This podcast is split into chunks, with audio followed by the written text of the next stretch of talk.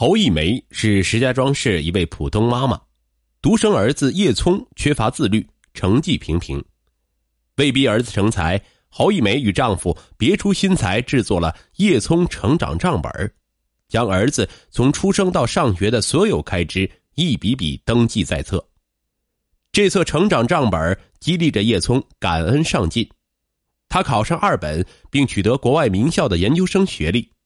谁知，就在侯一梅期盼海归儿子出人头地、挣高薪时，叶聪的命运走向却让他意外和心碎。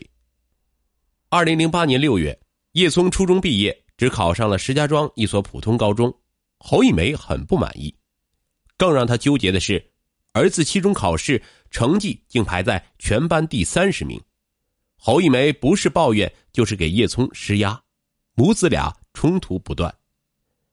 侯一梅一九六七年出生于石家庄，是制药厂的质检员。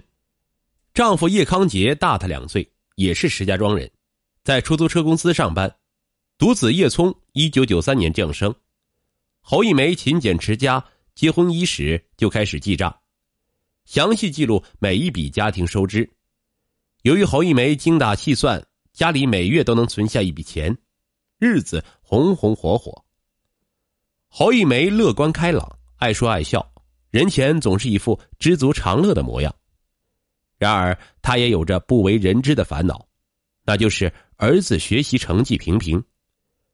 叶聪天资聪颖，可极度缺乏自律，在家写一个小时作业，至少要上三次洗手间，和两次水。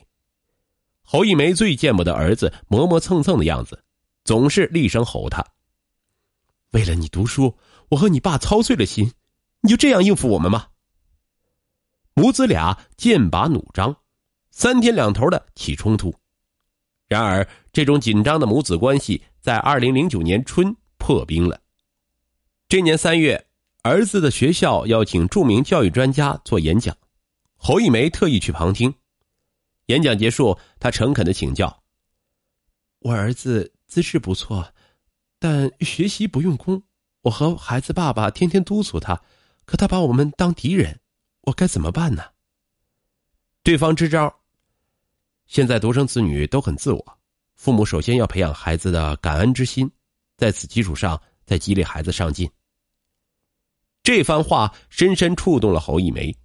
儿子从进入高中越来越不体谅父母，他嫌学校食堂的饭菜不好吃，经常点外卖，每月生活费都要超支三百元。夏天放学回家，他嫌公交车内人多味儿大，打四十多块钱的出租车，连眼睛也不眨一下。专家说的对，孩子只有心存感恩，才会变被动学习为主动，才有可能赢得灿烂前程。回到家，侯一梅将专家的分析及个人感悟原原本本反馈给丈夫。叶康杰连连点头，是挺有道理啊，可怎么才能让儿子学会感恩呢？二零零九年三月二十五日，叶聪说晚上看书白炽灯刺眼睛，侯一梅便花一百八十元买回一盏 LED 护目灯，将台灯在儿子卧室安装好后，侯一梅立即拿出家庭账本准备入账。他逐一翻阅账簿，发现绝大部分开支都是儿子的，瞬间脑洞大开。自己和丈夫为儿子花钱从不吝啬，何不专门制作一个叶聪成长账本让儿子知道父母的付出和艰辛。侯一梅将这个金点子告知丈夫，叶康杰举双手赞成，好主意，就这么办。十多年来，侯一梅共记录了五大本家庭开支账簿。第二天，她与丈夫逐一翻阅账簿，将儿子的每一笔开支全部抄录到一个崭新的笔记本上。夫妻俩花了整整一周时间，才将这项艰巨琐碎的工程忙完。侯一梅和丈夫还核算出总数，叶聪从出生到现在共花了五十二点五六万元。夫妻俩在笔记本上打了两个孔，镶嵌两根不锈钢铆钉加固，封面上写着“叶聪成长账本”六个大字。就这样，精致明晰的叶聪成长账本诞生了。这年四月六日，侯一梅将这份特殊礼物送给儿子。叶聪捧在手里，逐一翻阅，那一笔笔支出顿时在他心中牵出串串往事。上初中时，自己嚷着要吃榴莲，妈妈狠心花一百二十元买回一个，他一顿吃不完，妈妈就将剩下的放进冰箱，让自己下顿吃。他和爸爸却不舍得尝一口。自己的衣服是名牌，而父母穿的都是廉价的地摊货。自己一双阿迪达斯运动鞋能抵父母六双鞋子。此类的暖心细节不胜枚举，叶聪的眼圈红了。其实叶聪是个善良懂爱的孩子，合上账本那一刻，他内心满是自责与愧疚。父母为自己倾注了全部心血，自己回馈的却是伤心和失望。这本成长账本激发了叶聪骨子里的感恩和上进。他动情的对父母说：“爸妈，对不起，我以前不懂事让你们操碎了心。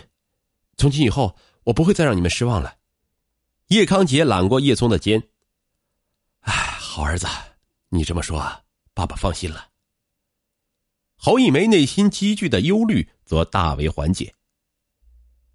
精神涅槃后，叶聪有了脱胎换骨的变化，每天放学回家。不用父母再督促，他自觉学习两个小时。双休日，他天不亮就起床晨读，一直学到深夜。就连等车上学路上去厕所，叶聪也要挤时间背单词。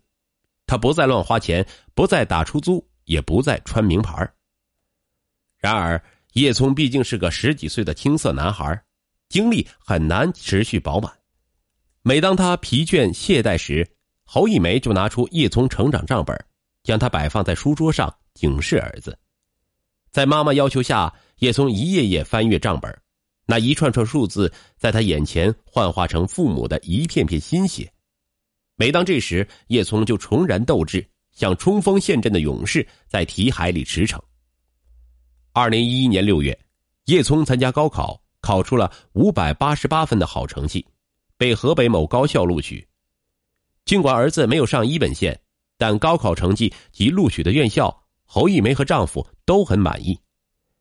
开学前夕，夫妇俩开开心心给儿子准备学费、添置衣服和生活用品，一家三口皆大欢喜。儿子就读的大学距侯一梅家不到一个小时车程，叶聪准备走读，但侯一梅坚决反对。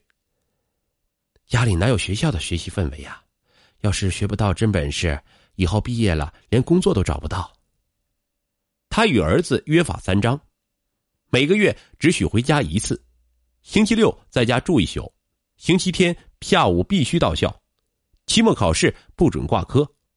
叶聪没有跳出妈妈画的圈大学生活只有学习、运动、睡觉三件事二零一二年七月期末考试，他拿到了八百元奖学金。叶聪用这笔钱给妈妈买了一双皮凉鞋，送给爸爸一件 T 恤。礼物虽小，却是儿子用奖学金换来的。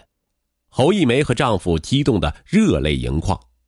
当晚，侯一梅在叶聪成长账本上特意用红笔写下：“二零一二年七月十九日，儿子奖学金收入八百元，支出五百三十一元，回馈父母。”看着短短两行红字，叶聪颇感自豪。这年十一月，侯一梅对儿子说：“等你大学一毕业啊，我和你爸就送你出国读研。”原来一个星期前，侯一梅参加同事儿子的婚礼，得知对方的儿子在美国留学后进入华尔街工作，年薪三十万美元，他每月给父母两千美元养老金，并每年让双亲出国旅游一次。同事的儿子可以留学拿高薪，自己家的儿子聪明勤奋。完全可以复制他的成功。